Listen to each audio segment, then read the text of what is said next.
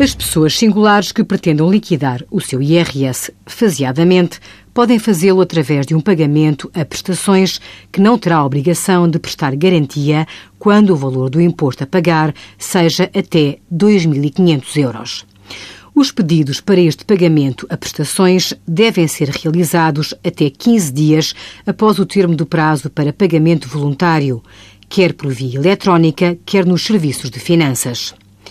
Sendo o pedido aceite, o total do imposto em dívida é dividido pelo número de prestações mensais e iguais até ao máximo de seis prestações.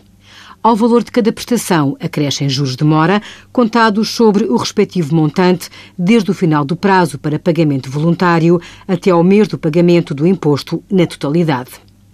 É de alertar que, para poderem beneficiar deste pagamento faseado, os contribuintes não podem deter qualquer dívida fiscal à autoridade tributária. Envie as suas dúvidas para conselhofiscal.tsf.occ.pt.